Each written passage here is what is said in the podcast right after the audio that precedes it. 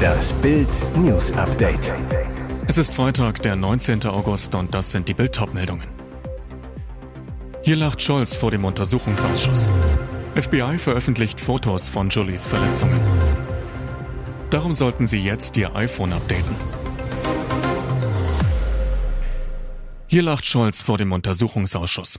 Jetzt gilt's für den Kanzler. Bundeskanzler Olaf Scholz muss vor dem Cum-Ex-Untersuchungsausschuss des Hamburger Parlaments erklären, ob er in seiner Zeit als Hamburger Bürgermeister Einfluss genommen hat auf die Entscheidung, dem Bankhaus MM Warburg und Co. eine Steuerschuld von 47 Millionen Euro zu erlassen.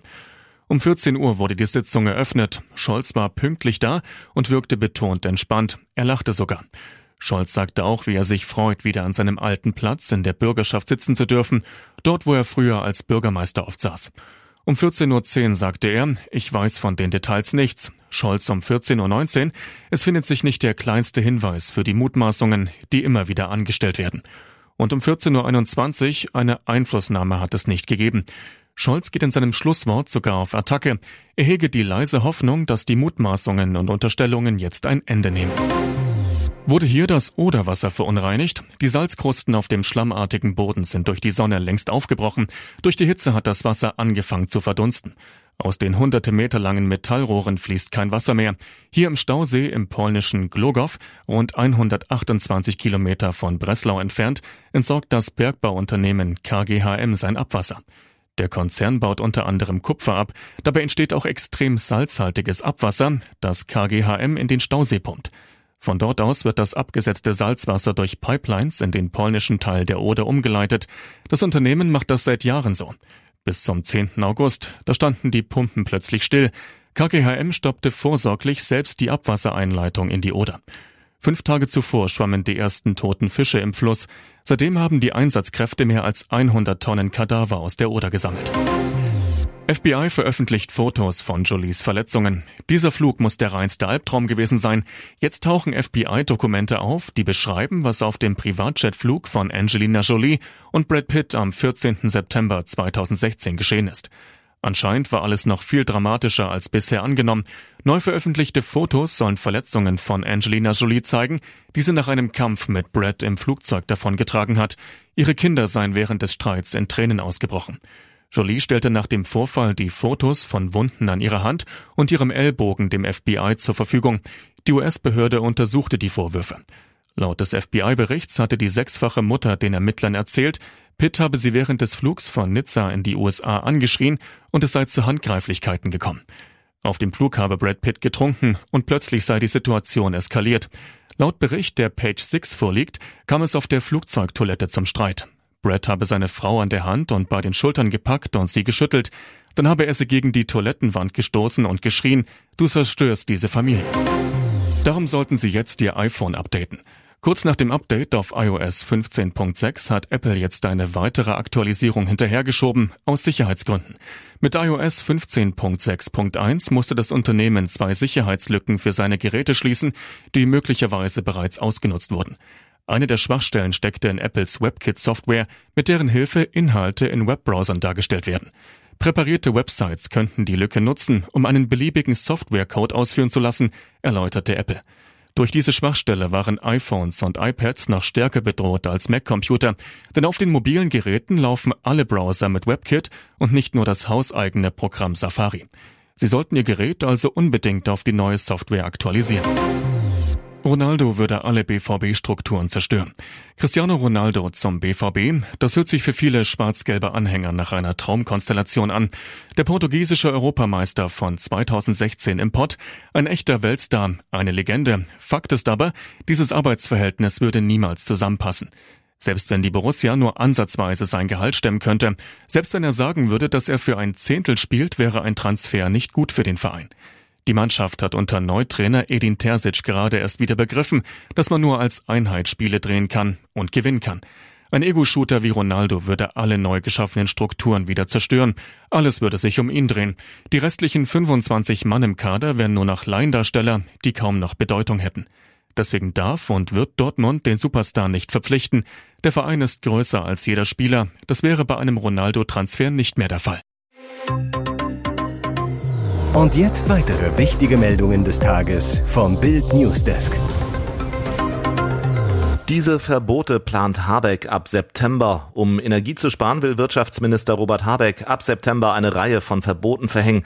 Eines davon, Einzelhändlern verbieten, ihre Türen dauerhaft offen zu halten. Das geht hervor aus dem Verordnungsentwurf zur Sicherung der Energieversorgung über kurzfristig wirksame Maßnahmen, der Bild vorliegt. Darin heißt es unter Paragraph 10, durch dauerhaft geöffnete Türen könne Heizwärme unkontrolliert entweichen. Das ständige Offenhalten solle daher untersagt werden. Ausnahmen, Notausgänge und Fluchtwege. Heftige Kritik an diesem Ampelplan kommt aus der Opposition. Gitta Konnemann, Chefin der Mittelstands- und Wirtschaftsunion zu Bild, hält die Ampel Ladeninhaber für Trottel oder Kleinkinder? Die Betriebe sparen schon Energie, wo sie können. Sie brauchen keine Diktate, sondern eine Regierung mit gesundem Menschenverstand. Konnemann weiter, wenn es nicht so traurig wäre, müsste man lachen. Die Politik der Ampel grenzt immer mehr an einen Witz, aber an einen schlechten. Nach Ruckzuckauszug aus Luxusvilla zieht Michael jetzt ins Wendler Mobil.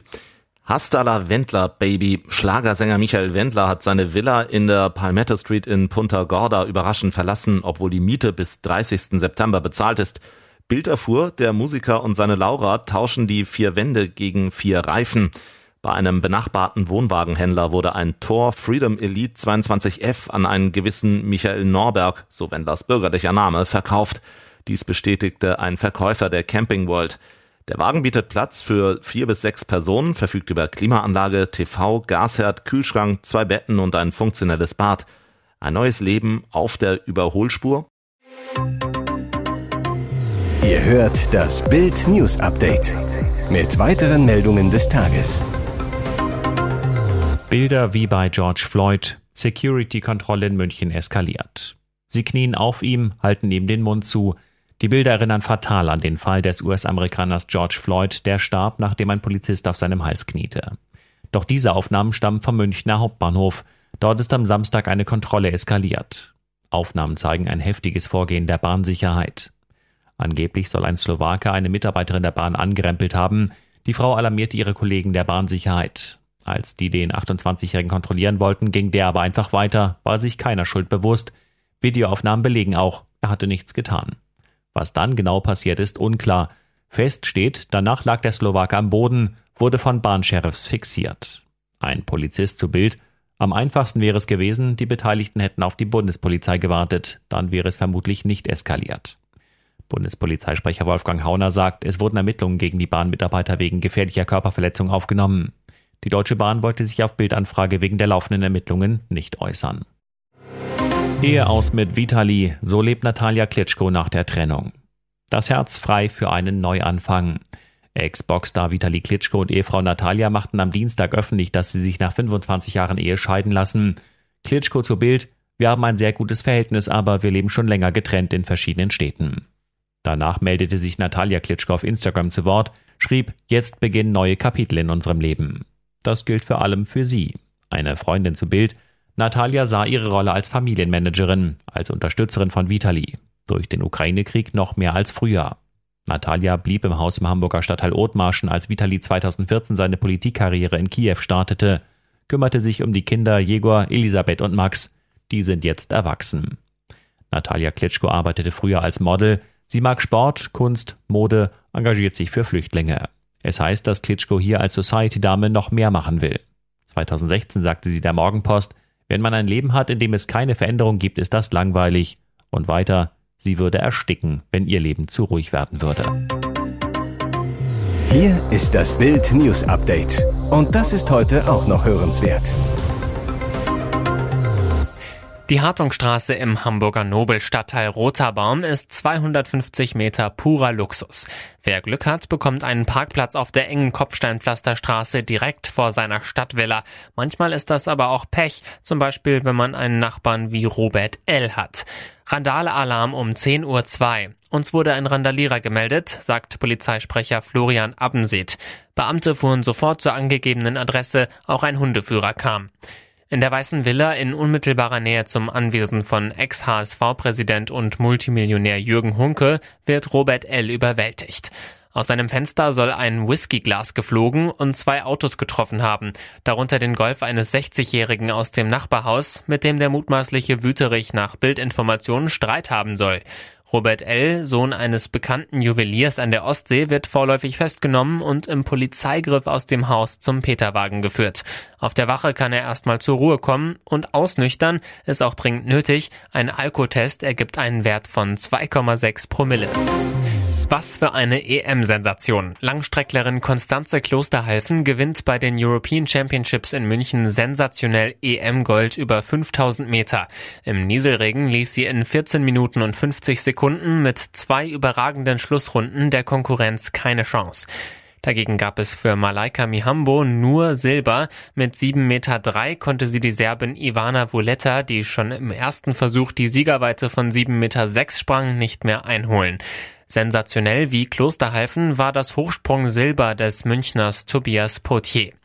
Klosterhalfen aber war der Knaller des Abends. Nach diesen zwei schwierigen Jahren EM-Gold auf heimischem Boden zu gewinnen, das ist einfach unglaublich. Ich heule Freudentränen. Ich bin auf Wolke 7. Mir fehlen die Worte, um meine Gefühle zu beschreiben, sagte sie. Der EM-Titel ist umso überraschender, weil Klosterhalfen im Juni noch Corona hatte und bei der WM in Eugene nicht fit war. Dort schied sie im Vorlauf aus. Nun in München wurde sie am Montag über 10.000 Meter Vierte, weil sie am Ende einbrach. Auf einer Welle der Begeisterung trugen sie die 25.000 Zuschauer ins Ziel. Ich muss mich bei den Zuschauern so sehr bedanken. Es war das Beste, was ich je erlebt habe. Ihr bisher größter Erfolg war WM-Bronze 2019 in Doha, ebenfalls über 5.000 Meter. Weitere spannende Nachrichten, Interviews, Live-Schalten und Hintergründe hört ihr mit Bild TV Audio. Unser Fernsehsignal gibt es als Stream zum Hören über TuneIn und die TuneIn-App auf mehr als 200 Plattformen, Smart Speakern und vernetzten Geräten.